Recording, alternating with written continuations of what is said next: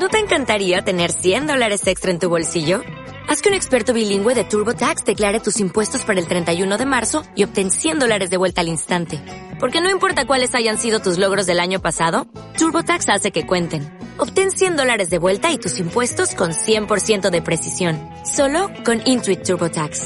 Debes declarar para el 31 de marzo. Crédito solo aplicable al costo de la presentación federal con TurboTax Full Service. Oferta sujeta a cambios o cancelación en cualquier momento.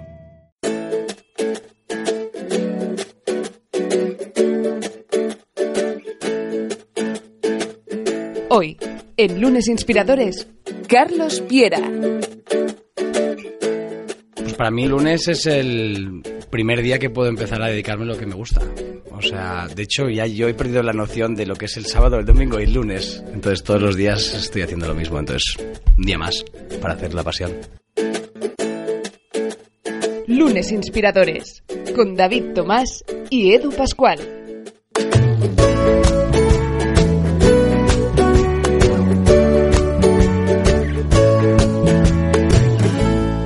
Hoy en Lunes Inspiradores queremos, como siempre, aprender y además en este caso, descubrir cómo la felicidad crea increíbles historias de negocios, increíbles historias humanas. Y de todo ello, como no, hoy hemos invitado a alguien que nos puede ilustrar, un fantástico invitado, David Tomás.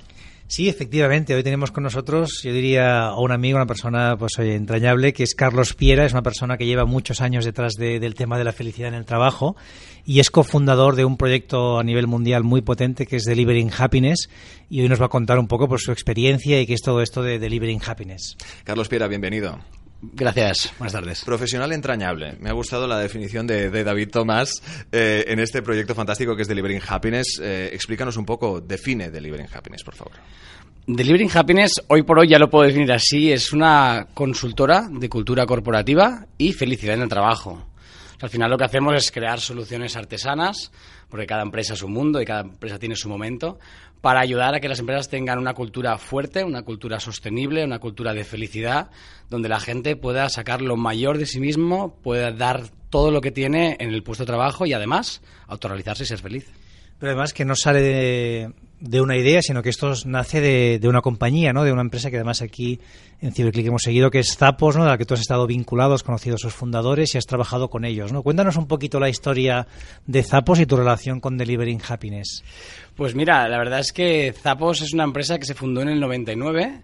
Em, en una época donde vender zapatos online sonaba completamente abstracto y decía imposible.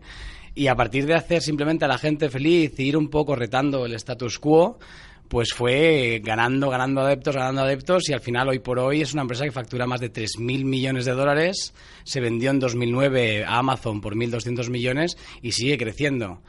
¿Cómo? Simplemente buscando la felicidad de sus colaboradores, no midiendo muchas veces lo que muchas empresas miden, simplemente preocupándose de esa felicidad de personas, sean clientes o sean empleados. Sí, a mí hay una anécdota de Amazon que me gusta mucho, que es eh, cómo ellos tienen los call centers. ¿no? La mayoría de empresas el call center lo tienen como casi casi un mal que tienen que cubrir y ponen personas pues a veces que no están preparadas o no las han formado y además les miden los tiempos que le dedican a un cliente y les penalizan si están más de un minuto o dos hablando con un cliente. también lo reflejan en pantallas, están ahí con cierta presión, ¿no? En cambio, en este caso, Zapos tengo entendido que no es así, ¿no? Que al revés, ellos quieren que estén el máximo tiempo colgados al teléfono hablando con clientes y ayudándoles en lo que sea. Totalmente. O sea, de hecho, Tony venía de Oracle antes, luego montó su primera empresa que vendía por 300 kilos y se dio cuenta de que lo que era importante es que el cliente y el empleado fuera feliz. Entonces, están entrenados para tener llamadas de 30 segundos, pero al final están entrenados para hacer al cliente feliz. Tú llamas ahora mismo a Zapos, aunque no hagan zapatos en, España, le pides una pizza y te enviarán eh, seguramente un email con las pizzerías más cercanas de donde estamos. O si no encuentran el producto que tú estás buscando en su página web, te envían a la competencia. Referente a la duración de la llamada, el récord hoy por hoy está en 10 horas y media de una sola llamada, en una venta de 39,99 dólares. Y Tony, eh, lo, típico de jefe, ¿no? Que cuando pasa esto, de repente es en plan de, oye, pero ¿por qué has tardado tanto? La pregunta de Tony es, oye, el tema del baño, ¿cómo lo hacíais durante tanto rato? Exacto. mientras el cliente esté feliz, eh, al final es creer en eso y, bueno, el éxito está clarísimo. Es un ejemplo extraordinario y más eh, en, en, un país como es España, donde hay como cierto temor. Hay muchas empresas que, como bien explicaba David, están trabajando para cambiar un poco la filosofía de los call centers, pero que hay cierto temor del usuario a la hora de, de llamar para quejarse, porque se piensan, madre mía, me van a tener liando, me van a pasar a un departamento, luego me van a devolver y así me tiraré media hora y al final no solucionaré nada, ¿no?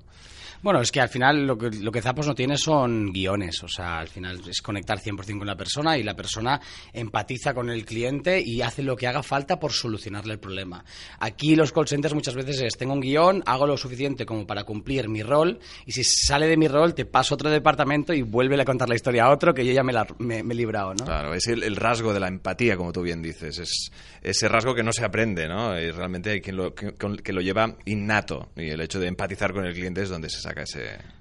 Yo creo que hay una parte innata, pero yo creo que sí que se puede formar, ¿eh? O sea, ¿Sí? al final, cuanto más te expones a ese tipo de, de momentos, de relaciones, eh, cuando al final te dan feedback muy momentáneo de qué oportunidades has podido perder en ese momento de empatizar con la persona, vas al final cogiendo esa... esa es un músculo, vas cogiendo ese músculo. Y, y Carlos, cuéntanos de, de Delivering Happiness, ¿cómo empezáis? ¿no? Porque tú eres cofundador del proyecto, ¿no? Cuéntanos la historia, cómo llegas a ellos, cómo les conoces, cómo también se nace en ti un poco esta idea de la felicidad en la empresa, ¿no? Que creo que por ahí hay un viaje en barco o alguna historia que me has contado alguna vez. Sí, la verdad es que tiene un punto de, de locura y de romanticismo. La verdad, yo desde pequeñito, como decía Steve Jobs, si miras atrás todo tiene sentido y vas conectando los puntos. Y desde pequeñito siempre yo creo que me he alimentado de la energía positiva. Para mí es muy importante ver sonreír a la gente y hacer feliz a los demás. Y en ese proceso de crecimiento yo tuve la suerte, gracias a Dios, de poder tener una aventura que es cruzar el Atlántico a vela. O sea, somos navegantes en casa, de hecho por eso me encantan estas oficinas, porque se ve el mar. Eh, y cruzamos el, el, el, Atlántico. Claro, 28 días sin hacer nada más que pensar, pues se te pasan muchas ideas por la cabeza. Y ahí fue cuando, de hecho, decidí que yo mi vida la quería dedicar a ayudar a los demás. Es verdad que puede ser que porque tengo una vida más cómoda y más privilegiada he podido tomar esa decisión. Me fui a la India porque yo pensaba que para poder ayudar a los demás tenía que ir a un sitio donde la gente estuviera muy mal. Y allí fue algo que yo aprendí brutalmente, ¿no? Porque niños donde realmente no tienen absolutamente nada, eh, que de hecho lo tienen todo para ser infelices, tienen siempre una sonrisa, un gracias, un acto de bondad, un acto de generosidad que yo no había visto en la vida. Y de hecho fue ahí cuando hice clic, me fui a España, vine para España y dije, yo esto lo quiero ver en, en, mi sociedad, en mis amigos, en mis colaboradores. Y de hecho vine aquí, empecé formación, a dedicarme a consultoría de recursos humanos. Volví a hacer un clic de decir, tengo 23, me acordaré el momento este, 23 años, curso de liderazgo en Unilever, el más joven tenía 50 años. Claro, yo digo, no, tengo, no he tenido un equipo en mi vida delante mío. Estoy formando a esta gente y es mi primera experiencia laboral. Algo está fallando. Y yo también veía que el mundo de la formación también iría mucho más online, mucho más tal. Yo dije, yo quiero hacer a la gente feliz. Si la gente es feliz, ya aprenderá de su, de su propia manera. Me mudé a Estados Unidos, conocí a Tony Shea, que justo tuve la suerte del momento adecuado, había publicado el libro de Delivering Happiness, que cuenta el caso de Zapos, ¿no? Eh, justo después de la venta a Amazon, y ahí, bueno, fue una conexión, la verdad es que bastante mágica con él. Él me dijo, mira, yo sigo siendo director general de Zapos, tengo otras no sé cuántas empresas, si quieres, lidera. Y a partir de aquí me junté con Jen Lim, que es la CEO, la, somos co-CEOs eh, de Delivering Happiness en Estados Unidos, y nos juntamos ahí y empezamos a montar pues, cursos de formación, empezamos a montar eh, conferencias, que es de donde yo venía, es lo que yo conocía, y de eso fue trasladándose a pues, más consultoría y a tecnología. ¿Cómo cambiamos la filosofía uh, desplazándonos a España de, nuevo, ¿no? De Delivering Happiness. Eh, imagino que en nuestro país tendrá mucho trabajo por hacer, como en muchos otros, obviamente, ¿no? En una filosofía que quizá deberíamos cambiar, que es la, la de eh, empleado versus empleador, ¿no? Cuando en realidad, o al menos como la, de la mejor forma debería ser, tendría que ser empleador y empleado juntos. Correcto, sí, al final es de colaboradores. O sea, yo creo que aquí hay varios temas que ya están pasando. Cada vez hay más empresas que trabajan lo que se llama en red. Y eso de trabajar en red al final es, yo creo que es un poco de tú a tú, de colaboradores, de en base a proyectos que van apareciendo, nos juntamos una serie de personas, una serie de talentos para solucionar ese proyecto. Yo creo que eso ya cada vez está más pasando. Y en empresas grandes, de hecho, mira, vine la semana pasada a una empresa AXA, por ejemplo, aquí en España, uh -huh. donde, por ejemplo, los, el, los únicos que tienen despacho propio es el comité directivo. Y cuando ellos no están, esas salas son salas de reuniones públicas. Y eso cada vez está pasando más porque al final se está dando cuenta que la gente quiere dar lo mejor de sí mismo, si le cuidas. al final se resume eso. Si tú cuidas a la persona, la persona quiere cuidar a la empresa, quiere cuidar a sus colaboradores. Y en cuanto se rompen esas jerarquías mucho más políticas, es cuando el empleado se focaliza en hacer bien su trabajo y no está pendiente de si creceré por aquí, si este me va a hacer la otra banqueta, si este no sé qué. Entonces me dedico a hacer bien mi trabajo. Entonces yo creo que esa barrera hay que romperla. Es cierto que es difícil. Eh, hay muchos miedos. Si yo soy jefe y de repente veo a una persona con mucho talento, me entra el miedo de que quizás me va a robar el puesto de trabajo y yo qué va a ser de mí, tengo una familia que mantener. O sea que hay muchas cosas que realmente hay que conectar y em, volvemos a la empatía, empatizar, porque son muy lícitas. O sea, se puede entender. Pero si creamos una cultura corporativa donde todo esto se va hablando, se, es transparente, se va comunicando y se van gestionando de forma diferente, yo creo que eso se puede romper y entonces nos podemos ver más de igual a igual. Cambio generacional es el típico problema de, las empresas. El joven que no se crea el viejo porque dice, ah, es que yo, yo soy nuevo, y ya no se hacen así las cosas, y el mayor que dice, bueno, tú no tienes ni idea que yo tengo experiencia. ¿no? Y, esa, y esa diferencia, en vez de juntarla y ser una potencia brutal, se convierte en unos conflictos internos espectaculares. Es una de las eh, tantas situaciones, imagino, que se encuentra Delivering Happiness con las empresas, ¿no? Brutalmente, sí. Cambio generacional es uno de ellos, rotación de talentos, eh, la fuga de talentos es otro brutal. Bueno, eso es extraordinario en España, es brutal. Es espectacular. Call por ejemplo, las rotaciones están a niveles, yo he visto empresas con rotaciones de 120 y 150% anual, o sea, que, en un no dura ni un año, ¿no? Una persona. No dura ni un año, toda la plantilla rota eh, más de una vez durante todo un año, ¿no? Entonces, y eso al final es, de hecho, hay un término que se empieza a escuchar ya que es lo que se llama el tráfico de empleados. Yo ahora mismo trabajo, por ejemplo, voy a poner un ejemplo, ¿no? Eh, grandes empresas, ¿no? Por ejemplo, un Vodafone de turno, polo rojo, gorra roja, trabajo X. Mañana me contratan de otro sitio, mismo trabajo, Movistar, polo azul, gorro azul y ya está. Entonces, esa falta de enganche con las empresas, y, he puesto dos ejemplos completamente random que no conozco, ¿eh? pero simplemente para que veamos que el puesto de trabajo hoy, hoy en día es replicable, pero la cultura no lo es. Entonces, si no cuidamos eso, lógicamente, pues no estoy enganchado a la empresa. Claro, y en ese sentido también mucho empleo basura, por decirlo de alguna forma, ¿no? Es decir, eh, donde se pide absolutamente formaciones estratosféricas, pero luego compensaciones económicas a nivel de salario absolutamente eh, lamentables. Esto es otro problema, de hecho, yo diría que estructural, que habría que ver, o sea, no sé si de solamente desde Delivering Happiness se puede solucionar, o sea, porque aquí ya es un tema también de oferta-demanda, de cómo están entrando otras empresas del extranjero, etcétera, etcétera. Y entonces aquí yo creo que va más allá de la cultura. Yo, puedo entender que si una empresa no tiene suficiente trabajo como para emplear a todo el mundo de forma fija, pues tenga que buscar soluciones creativas. Pero también se ha demostrado que empresas que quizás no tienen eso, pero que cuando cuidan al empleado, el empleado se siente, se siente muy bien, se siente cuidado, aunque realmente tenga que salir, porque es un proyecto de tres meses, sea un proyecto temporal, el empleado se siente un compromiso a esa empresa, que incluso en tiempos de vacíos, de no trabajo, prefiere estar siguiendo colaborando con esa empresa que estar parado en casa mientras le llama a otra empresa para trabajar. Entonces, sí que se nota la diferencia, aunque no hay que achacar todo a la felicidad en el trabajo, porque yo creo que hay problemas estructurales, tanto sociales, políticos, como de oferta-demanda, que hay que considerar. ¿eh? Hombre, son muchos factores, sin duda, y es más, ¿no? El, ejemplo de que una empresa que sea capaz de generar esta dosis de positivismo y de, emoción en su trabajador hasta el punto de que prefiera estar dándolo todo por la empresa para que luego evidentemente vivir eh, su vida será incapaz, imagino yo, imagino yo porque son muchas las situaciones distintas de las empresas de generar este tipo de, empleos basura que comentábamos. Total y absolutamente. Yo creo que de ahí lo, de, lo que decía al principio de soluciones artesanas. O sea, cada empresa tiene su momento.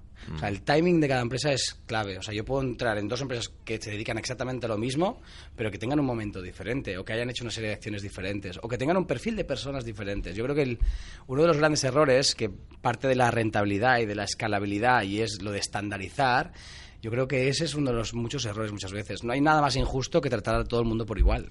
Claro. Y, mm, Carlos, tú que ves, ves, a muchas empresas, ¿crees que hay un patrón común? Es decir, ¿crees que hay alguna cosa por la que todas deberían empezar? Pongamos que hay, pues esto, ¿no? Hay eh, varias empresas que nos escuchan ahora y dicen, venga, queremos centrarnos en la felicidad de nuestro equipo, queremos apostar por esta idea de delivering happiness. ¿Por dónde, bueno, por dónde los orientamos? ¿Por dónde deberían empezar estas compañías? Lo primero, aunque suene muy obvio, es un diagnóstico.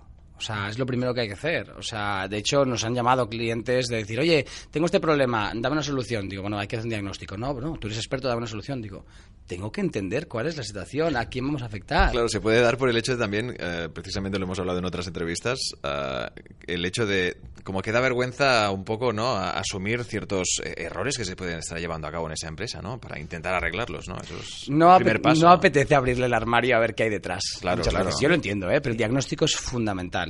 Diagnóstico. Yo, yo una cosa que veo mucho es que a veces hay, hay compañías que quieren eh, apostar por este bienestar, pero en lugar de preguntar a, su equipo, o sea, hacen un plan, ¿no? Se sientan quizá un consultor, que seguro que no es vuestro caso, pero hacen un plan que sobre el papel es muy bonito, pero cuando lo presentan al equipo es justamente todo lo contrario de lo que ellos esperan, ¿no? Y yo siempre digo que hay que empezar un poco preguntando, ¿no? Quizá ese diagnóstico Es eso. parte de ahí, ¿no? Es tal cual eso, es, empezar preguntando justamente a quién va a ser impactado por el proyecto. O sea, dó- ¿dónde va a ser el proyecto? Pues preguntemos a esa gente que va a ser el receptor. Por dos motivos. Uno, porque la solución va a ser mucho más precisa. Y dos, porque realmente la solución va a ser mucho, más, mucho mejor adoptada. Porque les has preguntado, por tanto, se sienten partícipes de la solución. Porque al final, imagínate que te preguntan qué te pasa. Yo ya tengo la solución preparada, pero te he preguntado qué te pasa. Cuando te doy la solución, te sientes escuchado. Claro. Y no es simplemente esta gente que quiere aquí dar soluciones para ver cómo yo doy más de mí mismo el trabajo y cómo me exprimen más. ¿no? Entonces el diagnóstico es fundamental. Hay, hay diagnósticos más profundos y otros menos. También otro de los enfoques que has comentado que me parece genial y es el tema del consultor que viene de fuera o incluso el comité directivo que, se- que se reúne para idear la gran solución. Nosotros nuestro enfoque es mucho de coach-sultor porque y, sobre todo porque co-creamos con las personas. Nos gusta involucrar a la gente y nosotros lo que decimos siempre es que tenemos modelos, procesos, herramientas, pero el contenido lo pone la empresa. Empezamos con este diagnóstico, con este ejercicio de, de honestidad por parte de la, de la empresa, obviamente. ¿Cuál es el siguiente paso a dar? Es decir, eh, al haber detectado pues mm, ciertas situaciones en las que hay que pues eh, llevar a cabo ciertas so- soluciones, eh, ¿con qué tipo de ejemplos os habéis encontrado y qué tipo de proyectos habéis aplicado? Para darte un par de ejemplos que son los más típicos, el primero es eh, empresa de alto crecimiento, por ejemplo, que se han focalizado mucho en producto y no tiene nada de, de cultura, cero. Simplemente, entonces no les permite escalarse y el, pe- el- el- el estilo de los fundadores o de los socios se está perdiendo, porque lógicamente pues cuando eres 15 pues lo puedes mantener, pero cuando eres 100, 150, 200, 1000, pues ya eso se pierde. Entonces, primero, después del diagnóstico, la definición de unos buenos valores, unos valores que puedan ser operativos, o sea, unos valores que tengan estén postres en la pared no sirven para nada, pero unos valores que realmente nos puedan guiar las decisiones del día a día es fundamental. Entonces, definimos valores y luego lo bajamos a comportamientos, es decir, oye, el valor de la honestidad, ¿qué significa aquí? ¿Significa decir la verdad? Pues bueno, pues vamos a ver cómo lo bajamos abajo. ¿Significa no robar? Y, y para ciertas personas puede ser lo mismo. Ejemplo que eh, hicimos en un cliente, puntuamos el valor del respeto. Directora comercial, puntuó fatal. La mujer llorando, dice, no puede ser, si trato todo el mundo por igual, no hago diferencia de jerárquica, de razas, de sexo. Empezamos a medir, llegaba tarde a las reuniones. Y para mucha gente llegar tarde es una falta de respeto. Entonces, si lo bajamos a comportamientos, podremos entonces medir. Y si es medible, entonces se puede vivir. Y hay comportamientos transversales para toda la organización, pero hay comportamientos que hay que bajarlo al puesto de trabajo. La persona de finanzas no va a vivir igual el valor de servicio al cliente, porque seguramente el, cliente es interno, que el, que el departamento de Customer Center o el departamento comercial. Entonces, esos comportamientos tenemos que empoderar a los mandos intermedios y a los empleados para que definan ellos cómo van a comportarse acorde a los valores de la organización. Y entonces eso es lo que ayudamos a definir. Entonces eso es una parte. Otra parte que dices, no, ya tengo valores, también os digo que la gran mayoría de las empresas que me dicen tengo valores puede ser cierto, pero muchas veces les falta el segundo paso de comportamientos. ¿no? Es Ese, ese, ese Lo, lo que tú a- decías, ¿no? De tenerlos escritos en una pared y lo otro es aplicarlos, ¿no? Correcto. Que sean vivibles, que sean medibles, que sean escalables. Otro de los casos también típicos es que tenemos valores muy pensando hacia afuera, hacia el cliente, hacia el producto, pero no de cara adentro. Yo tengo clientes que de repente tienen unos valores maravillosos y digo, ¿y dentro estos valores, mm, los productos, los procesos, están igual? Solo de cara oye, cliente mío, yo tengo estos valores, pero luego de cara adentro. Entonces, ese es otro término que ya empiezo a denominar como esquizofrenia corporativa, ¿no? Sea, No, y es más, exacto, porque un, tipo de- actitud responsable de la empresa de cara a sus, a sus trabajadores, viendo que evidentemente son eh, empresas con valores que son aplicados a los trabajadores, esto, pues como bien contabas antes, crea trabajadores felices y todo esto repercute en mejores números para la empresa. Es decir, que todos son ganancias en el fondo. El proceso va a ser un proceso, yo siempre digo una maratón y, siempre digo que lo que hacemos nosotros no es un, y esto también es otro de los peligros que de las empresas, no es un pastel de cumpleaños, claro. es café de todos los días. Y esa es la gran diferencia. Ahí está. ¿no? Porque muchas veces te llaman, oye, ven a hacer un taller para reavivar la cultura. Y yo siempre digo, ¿y luego qué vas a hacer? No, bueno, dentro de dos años te llamo y vuelves a hacer un taller para reavivar la cultura. Digo, no, no, no esto no, va, esto no va así. Es, es, algo diario. Entonces, esto es el primer paso de cultura. Y luego otra cosa que hacemos, que vas justo después, porque es un modelo estratégico que se llama Culture Canvas, es definir el propósito superior. Yo creo que eso, es otro de los elementos fundamentales de Delivering Happiness, es esta nueva forma de trabajar que además los millennials van a demandar, pero, pero a gritos. Y es trabajar por algo más allá de los beneficios del accionista o del dueño de la empresa. ¿Cómo estoy mejorando yo mi entorno? Y ese entorno puede ser mi ciudad, puede ser el mundo, ¿por qué no? Exacto, aquí, lo enlazaríamos con la idea de las compañías B Corp, ¿no? que hablábamos la semana pasada, que al final tenemos esta idea de que las empresas tienen que hacer algo más que lo que, es ganar dinero, ¿no? Tienen que, tener algún impacto y sobre todo, yo creo que lo que bien dices, ¿no? La, parte de o la cultura millennial que cada vez tiene más peso en el puesto de trabajo es lo que demanda, ¿no? Al final está demandando que no solo sea venir a tener un sueldo y pagar la hipoteca, sino que tu trabajo tenga un impacto más allá de lo que tú haces. Total, absolutamente. Además, en la cultura millennial le ha quedado clarísimo que por mucho que gane dinero, cualquier día llega una crisis y se lo lleva todo el viento, ¿no? Entonces dice, por lo menos déjame hacer una buena labor y impactar bien al mundo. Claro, que quede huella. Y eso, y eso tiene un impacto brutal en el sentimiento de pertenencia de las personas, el orgullo de marca de las personas en las empresas. O sea, se les llena la boca cuando van a hablar de yo trabajo aquí y hacemos esto. Y Carlos, tú estás viajando por muchos países, ¿no? Acabas de llegar ahora justo de, Colombia, creo que venías, ¿no? De... He hecho escala en Colombia, pero en Ecuador, sí. Estabas en Ecuador, has viajado mucho a Estados Unidos, sé que también has estado en, eh, creo que en Emiratos Árabes, ¿no? ¿Y qué diferencias ves, no? O sea, un poco en cómo entienden las empresas por la felicidad en el trabajo en cada uno de estos países. ¿Hay unas diferencias culturales que tienen mucho peso o más o menos los deseos son los mismos? Yo te diría que, em, curiosamente, todo lo que tiene que ver con Latinoamérica, España, Italia e incluso Emiratos Árabes, y quizás tiene que ver con dónde estamos posicionados en el mundo geográficamente, eh, tenemos algo muy parecido. Em, somos gente muy políticamente correcta, nos cuesta mucho decir las cosas eh, directas a la cara eh, sin sentirnos mal o sin sentirnos que nos han hecho daño. En cambio, vas a los anglosajones, americanos, daneses, estamos también con un proyecto en Alemania, en Holanda, eh, tienen esa sensación de poder, la comunicación es mucho más fluida. Esto por una parte. Y dos, la percepción de cambiar el modelo de negocio hacia un modelo de negocio mucho más de cultura fuerte, de felicidad, lo toman mucho más también de algo racional.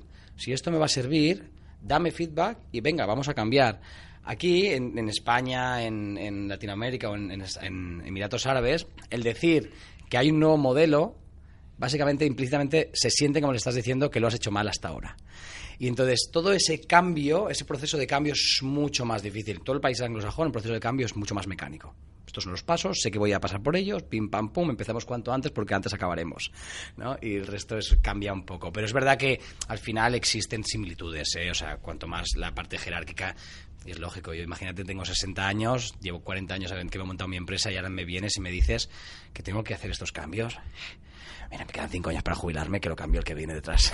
claro, claro, sin duda, sin duda. Yo, siempre digo esto, ¿no? Que al final, a día de hoy, si tú eres el director o la directora de una empresa que tiene un cierto éxito, tienes poco incentivo para cambiar, ¿no? Porque tu empresa va bien, eres el que lo controla todo, tienes la jerarquía muy marcada, es decir, que tienes poco interés en, cambiar las compañías, ¿no? Ahí yo creo que por suerte tenemos la presión del mercado, ¿no? que aquellas empresas que no estén cambiando van a, van a ser menos innovadoras y bueno, en un momento u otro tendrán que darse cuenta que tienen que cambiar esta jerarquía tan marcada. ¿no? ¿Tú cómo lo ves esto?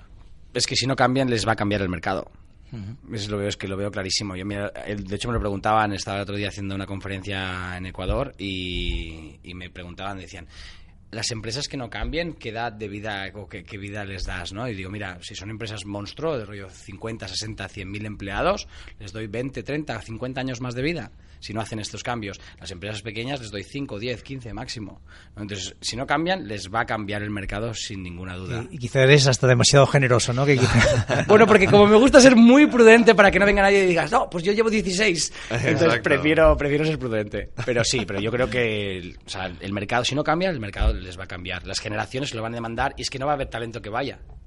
¿Y qué dura un proceso de cambio de este tipo? Es decir, tú hablabas de la cultura anglosajona, como la cultura española, totalmente distintas a la hora de aceptar que hay necesidad de cambio, que hay necesidad de corregir ciertas cosas y que ya no es solo pues fruto de un día, sino que es algo que tiene que ser eh, a diario. ¿Qué dura exactamente un proceso, un proyecto de, de cambio? Mira, yo te diría que un proceso de este, de este tipo también depende del tamaño, te puedes imaginar. Claro. ¿no? Cuantas más personas, pues más En función costa- de la empresa, cuesta claro. escalarlo a todas las personas de la organización. Todo lo que tiene que ver con definición, porque hay una parte de diagnóstico, como decíamos antes, y definición estratégica para pues, montar y darle coherencia a todo lo que vamos haciendo en hilo conductor, estaríamos hablando entre tres meses, seis meses aproximadamente, podríamos tenerlo hecho. El cambio, eh, o sea, el impacto lo podemos ver de forma inmediata. O sea, de hecho, incluso mientras estamos definiendo ya vemos cambio y vemos impacto. Es verdad que el cambio total, para poder decir hemos cambiado, ese cambio total estamos hablando de entre uno y tres años. Más o menos, ¿eh? O sea, Claro, claro, aproximadamente. Es un claro. proceso lento, ¿no? Hay que asumir que esto no, se no lo puedes conseguir de un día para otro. Exactamente. No, no, no es, no es un botón que haces on y off y ya está, ya tengo una nueva cultura y todo el mundo está feliz. No. No, no, no, Y más cuando hay que, evidentemente, coger a todo un equipo y eh, empezar a, impla- a implementar perdón, eh, esta nueva filosofía, esta forma de, de- de ver y esta nueva forma de trabajar. Claro, un trabajo ahí extraordinario. Claro, no, y además hay que entender que todos venimos de nuestras creencias y de nuestros valores y, y hay que empatizar con las personas que de repente, imagínate que te dicen, no, estás en, un ba- en una empresa de estas enormes, ¿no? Y te dicen, vamos a empezar a pl- implementar un programa de felicidad. Hay mucha gente que va a decir, lo que me quieren ahora es exprimir con esta nueva forma de felicidad. O qué querrán. a-". Y hay mucho escepticismo muchas veces.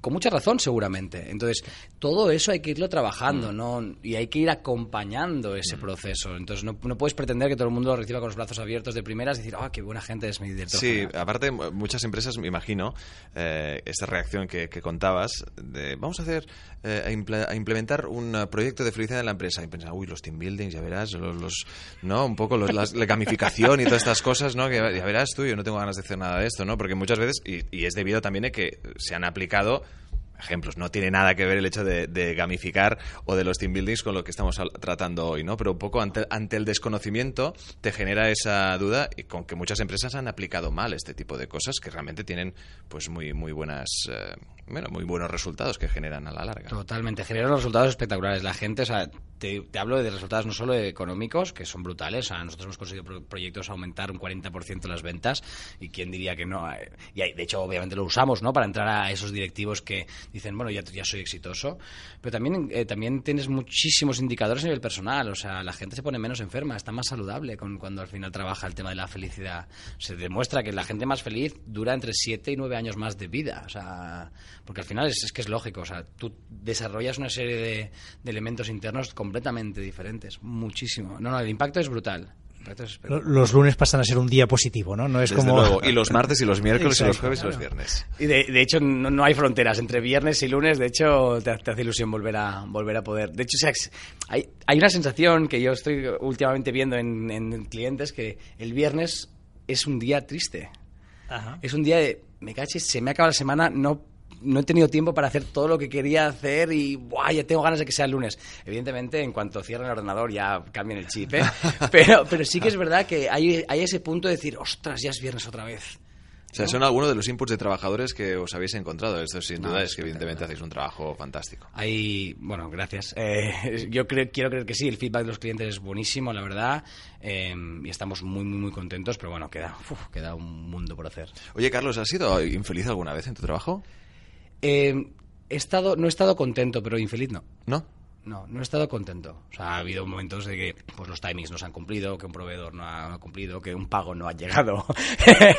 pues muchísimas de estas cosas. O que un colaborador no se ha comportado quizás de la forma que, que creíamos que a nivel cultural que tenía que comportarse y hemos tenido que tomar decisiones muy duras, porque al final despido también es parte del Living Happiness. despedir, está ¿eh? claro, está claro. Eh, pero A veces no, feliz no. confundimos esta felicidad con una felicidad hedonista, ¿no? O sea, al final eh, no, no es realista decir que vas a ser siempre feliz en el trabajo, siempre tendrás retos o dificultades, ¿no? Pero hay formas de vivirlo muy distintas, Claro, la ¿no? toma de decisiones, ¿no?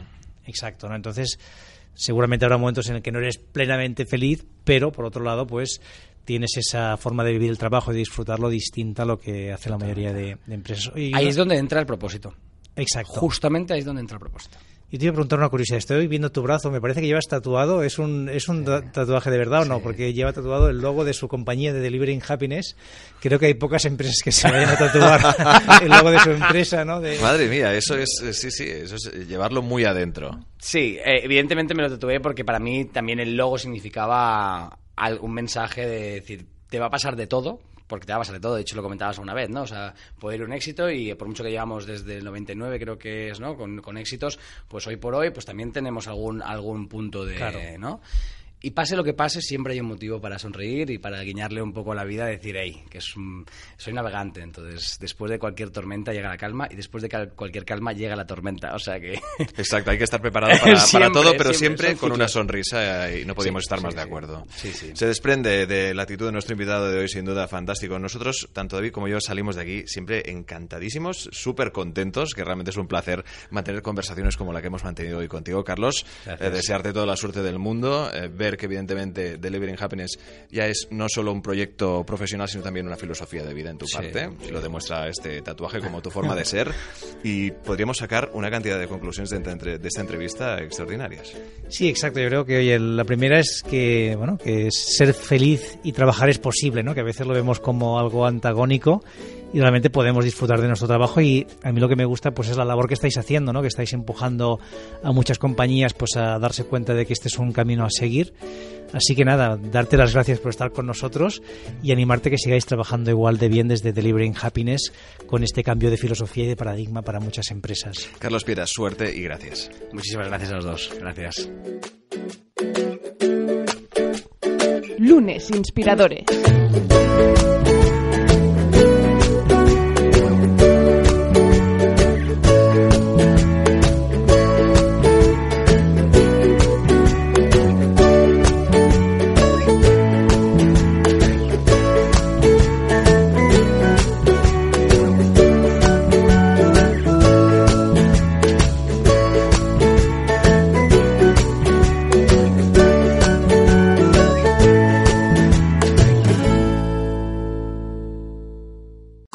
Cliente de Western Union, puedes disfrutar de una tarifa de envío de 0 dólares en tu primera transferencia internacional de dinero en línea. Envía dinero a los tuyos en casa de manera rápida, fácil y conveniente. Visita westernunion.com o descarga nuestra app hoy mismo y tu primera tarifa de envío corre por nuestra cuenta. Aplican ganancias por cambio de moneda. No disponible para tarjetas de crédito y envíos a Cuba. Servicios proporcionados por Western Union Financial Services Inc. NMLS 906983 o Western Union International Services LLS NMLS 906985. 55.